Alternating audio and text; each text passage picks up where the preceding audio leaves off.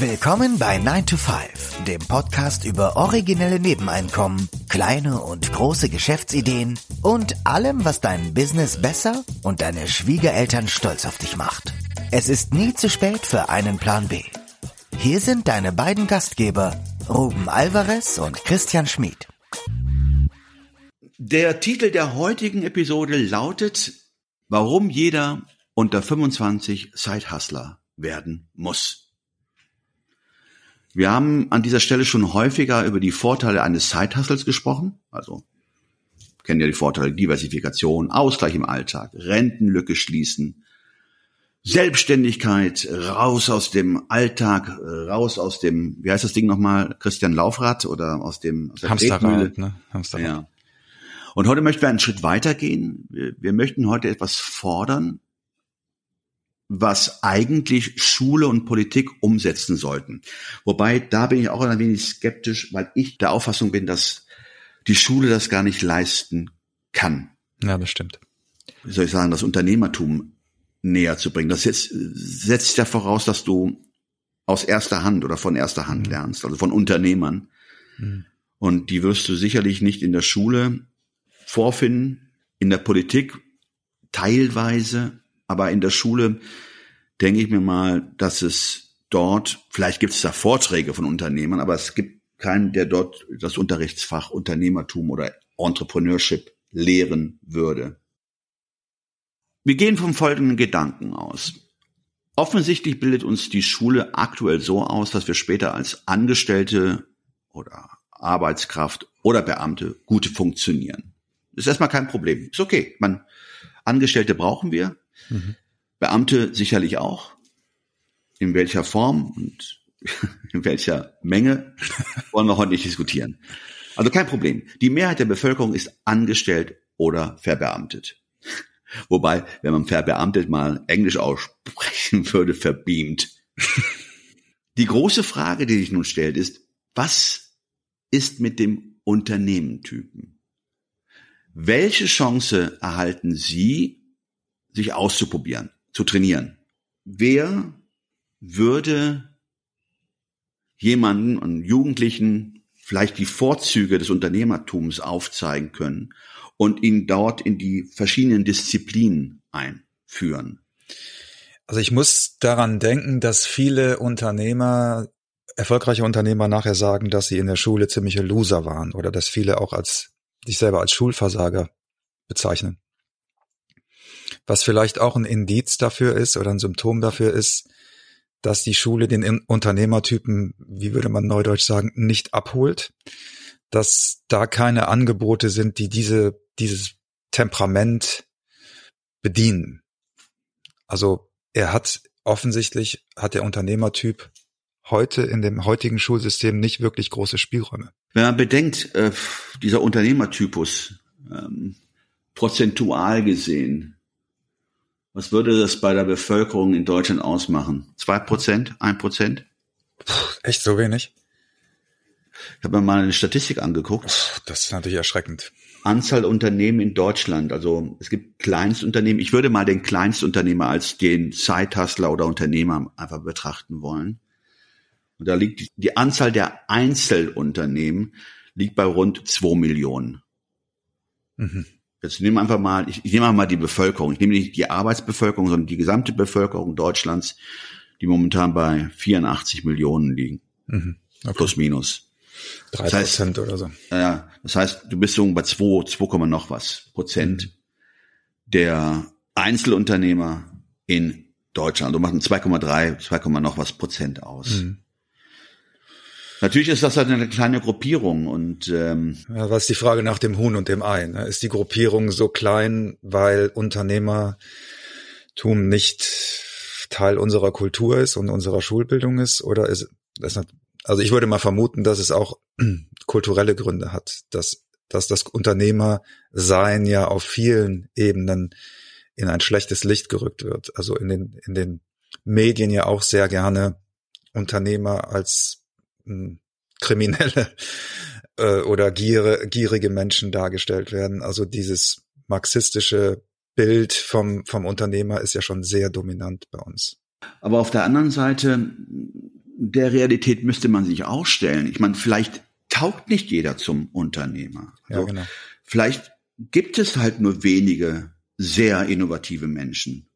Und ich glaube auch nicht, dass sich da was ändern wird. Du wirst nicht aus den 30, 40 Millionen Erwerbstätigen liegen so bei 45 Millionen, glaube ich, ja, mhm. roundabout.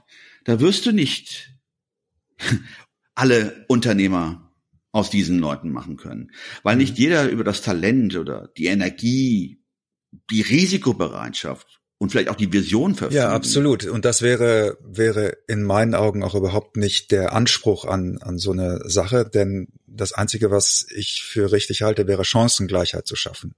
Also ich kann das Ergebnis niemals und sollte, finde ich, auch niemals das Ergebnis vorbestimmen sollen, weil dann bin ich ja schon in einer Art äh, totalitärem System, wenn ich sage, das und das muss rauskommen. Ich kann ja nur dafür sorgen, dass die Chancen für alle gleich sind. Aber wenn ich als Angestellten-Typ viel mehr Chancen im Schulsystem habe als ein, als Unternehmertyp, was ja offensichtlich der Fall ist, davon abgeleitet, dass so viele Unternehmer sagen, in der Schule haben sie sich nicht so wohl gefühlt oder haben irgendwie nicht so gut performt, dann wäre, wäre es ja sinnvoll in meinen Augen, das zu ändern, damit die auch wenn es nur zwei Prozent sind, sagen, ich vermute mal, dass es eher sowas wie 2080. Ich glaube, dass da auch da wahrscheinlich eher so Pareto-mäßig so eine Verteilung ist. Wenn, wenn du sozusagen diese Chancengleichheit geben hättest, äh, geben würdest und auf der anderen Seite das Unternehmertum auch in ein positives Licht rücken würdest. Das glaube ich hat auch einen enormen Einfluss. Ja, also für die, die vielleicht auch noch ein bisschen zögerlich sind. Die, die jetzt Unternehmer werden, sind ja die, die sagen, das ist mir vollkommen egal, ob das in einem negativen Licht steht. Ich weiß, was ich will und ich mache das trotz, ne? Also die sind, die sind sozusagen die, die hartnäckigsten Vertreter dieser Gattung und die machen es dann trotz aller Widerstände. Ich möchte mal ein Zitat aus einem, aus einem Buch ähm, vorlesen. Das ist aus dem Buch The, The Street Economist, ein Buch von Axel Kaiser. Und äh, da ist eine Passage, die passt wunderbar hierauf. Hier steht, ähm, um beim Vergleich mit dem Sport zu bleiben. Es gab schon immer viele Fußballzuschauer, aber Spieler mit den Fähigkeiten eines Lionel Messi oder Cristiano Ronaldo waren die absoluten Ausnahmen. Mhm. Daher ist es dringend notwendig, ein institutionelles Umfeld und ein soziales Klima zu schaffen. Das ist das, was du ja gerade angesprochen hast, Christian, ja. in dem diese außergewöhnlichen Talente belohnt und gewürdigt werden. Das ist echt ein guter Vergleich, weil im Sport das ja in der Regel so ist, dass die Mehrheit der Bevölkerung das auch dem auch applaudiert und das auch wertschätzt. Es gibt natürlich die Hardcore, sage ich jetzt mal, Marxisten, die das auch noch ungerecht finden und schrecklich finden, aber ich glaube, die Mehrheit sagt intuitiv, das ist schon gut, dass wir solche Stars haben und die werden auch nur dann Stars sein, wenn es eben ein, ein entsprechendes Anreizsystem gibt. Sonst haben wir halt irgendwie nur noch so eine Regionalliga-Niveau ähm, überall, oder? Nochmal, und es muss finanzierbar sein diese Ausnahmetalente, von denen wir gerade gesprochen haben, da kommt das Geld ja nicht aus der Luft. Das heißt, die produzieren es zum Teil durch ihr, durch ihre Marke. Also, da findet ja eine Schöpfung, eine Wertschöpfung. Das heißt nun durch den Verkauf von Trikots oder Werbeeinnahmen. Aber im Grunde genommen sind es ja die Talente, die den Sport für viele Leute ja auch so interessant machen. Ja. Also man würdigt das und natürlich gibt's dann, wie du schon sagst, dann gibt's mal die Stimmen, oh, bei einer Million ist Schuld, Schluss, bei zwei Millionen ist Schluss. Mhm. Klar, die, die das nicht können, können es gerne fordern, mhm. dass sie zu viel verdienen. Aber das sind die, die dann auch im, Stadion sitzen und diesen Leuten applaudieren, wenn die wieder mal einen super Haken geschlagen haben oder ein Tor geschossen haben. Mhm. Ja. Also gut, noch aber selbst da, mhm. selbst da ganz kurz, selbst da gibt's ja ein Ausfallsverfahren für Sportler. Es gibt ja diese Früherkennung, wo jeder mit dem Sport anfängt. Und am Ende dieses Prozesses steht dann halt ein Superstar, ein Talent oder jemand, der dann in der Bundesliga spielen kann. Aber die fangen ja auch erst ganz klein an. Die werden ja an dieses Thema herangeführt über die E-Jugend, D-Jugend und so weiter. Da findet ja auch eine Selektion statt. Also wenn man es jetzt mal auf das College-System in Amerika überträgt, da gibt es ja Stipendien für Sportler, für die verschiedenen Sportarten. Wenn man ein Stipendium für Unternehmer einführen würde, ja, und da würde dann der eventuell äh, eine Förderung bekommen, der nachweisen kann, dass er schon mit acht einen Lemonade-Stand hatte und mit neun seinen ersten Webshop aufgemacht hat. Ja, also würde man das analog so auch fördern, würde man natürlich dem Ganzen auch einen positiven Rahmen geben und würde, ich glaube, dass das teilweise auch im Silicon Valley gemacht wird und wurde, dass man, dass man wirklich schaut, dass man Talente identifiziert und dass man, dass man versucht, denen ja Möglichkeiten zu geben, um sich zu entfalten. Das ist so der eine Aspekt für unsere Headline, warum jeder unter 25 Sidehustler werden soll.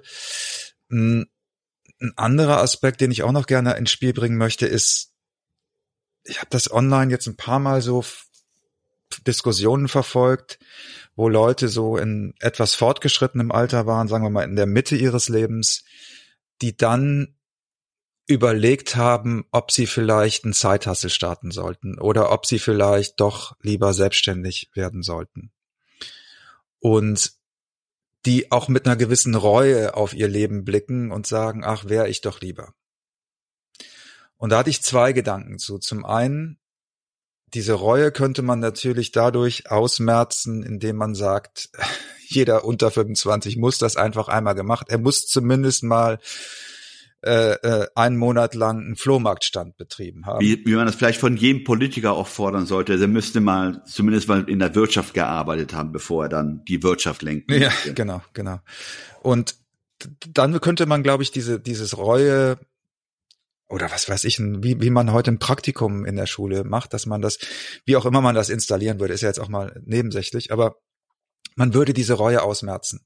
Das ist die eine Sache. Die andere, die, die andere Seite der Medaille ist ja auch, das hast du eben auch angedeutet. Es kann ja auch sein, und da hast, du hast vollkommen recht, nicht jeder ist der Unternehmertyp, ja. Und dann sitzen Leute mit 45 da und denken, hätte, hätte, ja. Und vielleicht hätten sie mit 22 aber gemerkt, boah, Gott sei Dank bin ich nicht Unternehmer geworden, weil ich hasse es zu verkaufen. Das kann ich gar nicht, das will ich auch überhaupt nicht. Das ist ganz furchtbar, ja.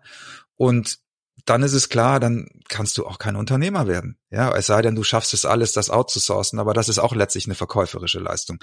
Also, du würdest auch Leute letztlich davor schützen, einfach durch Selbsterkenntnis. Und das wiederum würde ja auch mehr Zufriedenheit bedeuten. Ja, wenn jemand feststellt, das ist nicht mein Ding, was weiß ich, wie eine Sportart, in die man reingezwängt wurde, ja, und dann merkt man, äh, was weiß ich, bei mir war es der Klavierunterricht und ich habe gemerkt, boah, Klavier, das ist überhaupt nicht mein Ding. Ähm, weiß ich nicht, vielleicht hätte ich sonst gesagt, ach, hätte ich doch früher mal ein Instrument gelernt, dann wäre ich jetzt ein besserer, glücklicherer Mensch und ja, also. Aber du entwickelst ja auch dann Respekt für diese Leistungen, sei es nun musischen Leistungen, dass jemand wirklich fantastisch Klavier spielen kann oder unternehmerische Leistungen, weil du mal die Erfahrung gemacht hast. Und du würdest dafür einen viel tieferen Respekt für die Leistung dieser Geschäftsleute, Unternehmer, die gern durch den Kakao gezogen werden, Richtig. haben und entwickeln. Und würdest vielleicht auch dann diese Arroganz gegenüber wirtschaftlichen Erfolg verringern. We'll be right back.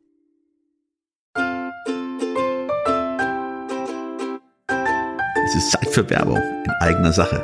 Aber keine Sorge, wir machen es kurz und schmerzlos.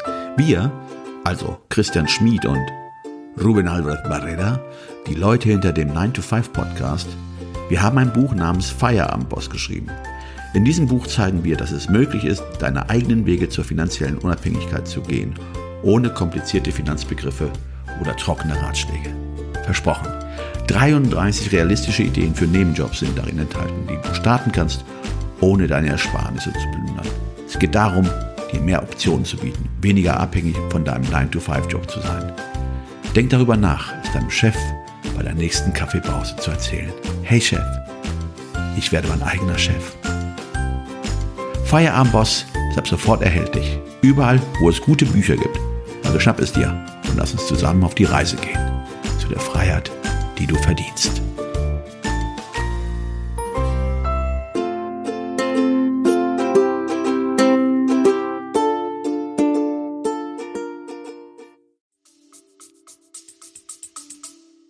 Absolut. Du, ich, du, du, genau. Du würdest durch die, ja, genau, so wie jeder, der, der schon mal versucht hat, was weiß ich, sein Auto zu reparieren, äh, und von mir aus auch kleine Erfolge hatte, aber auch gesehen hat, dass es alles nicht so ein ganz anderen, ganz anderes Verständnis auch dafür hat, wenn er in die Werkstatt fährt und da jemand was macht und sagt, ich habe das und das und das gemacht. Ja, also dieses einfach dieses Fachwissen führt natürlich oder diese Erfahrung führt natürlich dazu, dass du das einfach ganz anders beurteilen kannst. Wenn du aber noch nie, also sag ich mal, wenn du noch nicht mal irgendwann einen Flohmarktstand hattest, dann verstehst du, glaube ich, auch nicht, was Umsatz bedeutet, eine Einnahmen-Ausgabenrechnung, ja, dass Brutto nicht gleich Netto ist, dass es nicht bedeutet, wenn du einen Tag auf dem Flohmarkt einen super Tag hattest und 800 Euro gemacht hast, dass das jetzt bedeutet, dass das jedes Mal so ist, ja, und dass man dich entsprechend auch so besteuern sollte, weil du einmal 800 Euro am Tag verdient hast, sollst du jetzt für die nächsten zehn Jahre so viel Steuern zahlen, dass es, ja, also diese ganzen Missverständnisse, die, die ja, oder die, die, die ganze Ignoranz hier bei diesem Thema herrscht, ja, wo oft Leute, die über Wirtschaft entscheiden, ja noch nicht mal wirklich die Grundrechenarten verstehen und auch nicht, was es bedeutet, ein unternehmerisches Risiko einzugehen. Ja? Ist das nicht erschreckend eigentlich? erschreckend, ähm, wir schimpfen, auch das Schimpfen, wir sind ja angeblich die viertstärkste Volkswirtschaft der Welt. Und wenn du dann siehst, was auf der politischen Ebene diskutiert und debattiert wird, da zwängt sich doch der Eindruck auf, dass wir dort gerade mal mit Menschen zu tun haben, die diese Erfahrungen nie gemacht haben, die nicht aus erster Hand wissen, wie die Geschäftswelt funktioniert und nicht wissen, welche Auswirkungen ihre politischen Entscheidungen auf diese haben auf, kann. Also ganz, Geschäftswelt. Ganz offensichtlich. Ja, das heißt, die wird ja mehr ideologisch und zum, zum Teil auch wirtschaftsfeindlich geführt, diese politische Debatte, dass ich schon erschreckend finde, dass die Anzahl der Wissenden, der Nicht-Ignoranten so verschwindend gering ist in der Regierung und die auch nicht in der Lage sind, sich Gehör zu verschaffen. Und du erzeugst dadurch ja auch eine Negativspirale. Also durch so eine wirtschaftsfeindliche Politik wird, wird natürlich die Gruppe derer, die überhaupt noch Unternehmen gründen wollen, die unter, überhaupt noch Unternehmen betreiben wollen, wird ja immer kleiner. Mhm. Sei es, weil sie von der Bürokratie so erstickt worden sind, dass sie gar keine andere Wahl mehr haben, als ihr Unternehmen aufzugeben. Aber du schickst ja auch ein Signal raus an die, die noch vor einer Gründung stehen, die das sehen und sagen, pff, wow. Also in dem Umfeld. Ja, äh, wenn du mal, wenn du mal Unternehmer jetzt dieser Tage Interviews, das sind nämlich die, die Aussagen, die man äh, über die Presse erfährt, äh, dann ist ja diese ausufernde Bürokratie eines der größten, okay, neben den hohen Energiekosten natürlich auch, aber gerade die Bürokratie, die ja mehr verhindert, als sie unterstützt, wird ja immer öfter über Medien getragen, dass wenn du als jemand, der gerade vor diesem Schritt steht und das einfach mitbekommt, das ist ja schon ein Stück weit äh, desillusionierend oder es nimmt dir einfach die Motivation. Ja, auf jeden Fall. Auf jeden Fall. Und ich denke mir, ähm, nicht jeder oder vielleicht doch jeder unter 25 sollte genau das tun, ein Zeithustle so einmal in die Unternehmerwelt eintauchen, auch in der Hoffnung, dass aus diesen oder von dieser Altersgruppe, wenn dann Leute den Weg in die Politik einschreiten oder gehen wollen. Oder auch oder auch in die Bürokratie. Also ja, oder genau. Oder wenn die dann, ja. also selbst wenn man dann irgendwann in, auf der anderen Seite der Gleichung sozusagen sitzt und vielleicht einfach mal den Finger hebt und sagt, äh, noch zehn Vorschriften sollten wir vielleicht nicht eher gucken, dass wir 20 Vorschriften streichen, um es einfacher zu machen für die Leute. Ne? Also alleine so eine, weil diese diese Debatten äh, scheinen ja immer verengter und immer ideologischer geführt zu werden. So, also kann ich mir das nur erklären, dass dass da überhaupt niemand mehr sitzt, der sozusagen mal mahnt den Finger hebt und sagt, naja, an irgendeinem Punkt werden wir gar keinen mehr haben, der überhaupt noch irgendwas unternehmerisch macht. Und alle von uns wollen auch mal ganz gerne ins Restaurant gehen, was auch ein Unternehmen ist. Alle von uns wollen vielleicht gerne mal irgendwo in eine Boutique gehen und nicht immer nur bei Amazon einkaufen, was auch ein Unternehmen ist. Ja, vielleicht möchten manche von uns auch die Kinder in eine Kita stecken, die privat ist, was auch ein Unternehmen ist. Vielleicht möchten wir am Wochenende auch mal ein leckeres Baguette kaufen, was auch ein Unternehmen ist. Also die, diese ganzen, diese fast, die, diese Vorstellung, dass eine Volkswirtschaft ohne Kleinunternehmer und mittelständische Unternehmer funktionieren könnte, das ist ja ab, für mich absolut gruselig, dass, dass wir mittlerweile offensichtlich in einem Zustand sind, wo wir uns das tatsächlich vorstellen können. Dass das, dass das, also wenn ich mir die Diskussionen teilweise anhöre, denke ich mir, wie, wie abstrakt muss man an dieses Thema rangehen? Jeder von euch geht doch ins Kiosk, in die Kneipe, ins Café, in die Bäckerei. Das sind doch alle, das ist, das ist doch alles Wirtschaft. Konzerne machen, glaube ich, weniger als einen Prozent der Wirtschaft aus.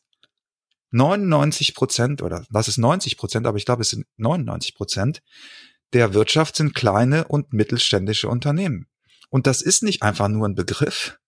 Das sind eben diese Sachen, die ich eben aufgezählt habe, von denen wir alle profitieren. Also um das mal mit einer Zahl zu untermauern. Äh, es gibt rund 16.000 Großunternehmen in Deutschland. Also das sind Unternehmen mit mehr als 250 Mitarbeitern. Und dem gegenüberstellen kannst du die Kleinstunternehmen, die liegen bei 2,9 Millionen. Das hast du mal ein Gefühl für die für die Relation. Nochmal die Zahlen bitte. 2,9 also im Vergleich zu 2,9 Millionen roundabout für Kleinstunternehmen mhm. und äh, 16 Millionen sind Großunternehmen. Mhm. Also siehst du ungefähr die Verteilung. Und, also und Konzerne, genommen, wie viele, wie viele wie Großunternehmen, das sind für mich dann wahrscheinlich, würde ich dann mal gleichsetzen mit ja, Großunternehmen. Ab 250 Mitarbeitern hast du gesagt? Ab 250. Ja, das ist ja der Mittelstand dann. Ja, und mehr. 250 ja. und mehr. Genau, aber die Konzerne werden. Mittel, mittel, mittelständische Unternehmen werden 50 bis 249 Mitarbeiter. Hm. Und Großunternehmen ab 250 Mitarbeiter. Worauf wollen wir hier hinaus? Wir wollen an sich die Bedeutung des Unternehmertums für jede Volkswirtschaft hervorheben, weil unserer Ansicht nach Unternehmer die Triebkraft oder der Motor der Wirtschaft darstellt, der Unternehmer. Also die schaffen Arbeitsplätze, sind äh, verantwortlich für Innovationen und tragen zur wirtschaftlichen Entwicklung bei. So einfach muss man es mal feststellen. Und ich glaube einfach und, mal in dem Kontext. Ja, genau, vollkommen, also vollkommen richtig, alles, was du sagst. Das ist, glaube ich, für viele immer noch zu abstrakt. Und sie machen den Alltag schöner. Ja. Alles. Nein, also stell genau. dir eine Welt vor, in der es nur noch Amazon gibt. Ja? Richtig. Das ist keine Welt, in der du einen leckeren Espresso trinken kannst, in der du dir beim Franzosen ein Baguette kaufen kannst, bei der du ein leckeres Kölsch in der Kölschkneipe deiner Wahl trinken kannst. Alles das gibt's nicht mehr. Das kommt nicht vom Staat. Das sind alles private Richtig. Menschen äh, dahinter. Und deswegen ist es in dem Kontext für uns wichtig, gerade jungen Menschen oder junge Menschen zu ermutigen, ihre Fähigkeiten, ihre unternehmerischen Fähigkeiten frühzeitig zu erkennen. Und deswegen unser Appell, versucht es oder, oder wie man soll es die soll es die Gesellschaft lösen oder wer auch immer jetzt dafür äh, sich verantwortlich zeigt, aber äh, den Zeithustle als eine hervorragende Möglichkeit zu betrachten, um die Fähigkeiten zu testen und zu entwickeln. Eigentlich ein revolutionärer Akt. Also jeder, der Sidehustler wird, wird Teil einer, einer äh, neuen Revolution derer, die Unternehmertum ja entweder zumindest respektieren oder für sich entdecken. Also egal wie, ja, egal ob man sagt, ist nicht meins, aber ich habe ein besseres Verständnis dafür oder boah, Gott sei Dank habe ich das ausprobiert, weil das ist genau meins und endlich weiß ich, wie ich mein Leben gestalten soll. Also egal wie man es dreht und wendet, es ist auf jeden Fall, denke ich, ein Gewinn für alle. Ja, also Side Hustles unter 25. Side Hustle away. Bis nächste Woche. Danke fürs Zuhören. Ciao, ciao. Tschüss.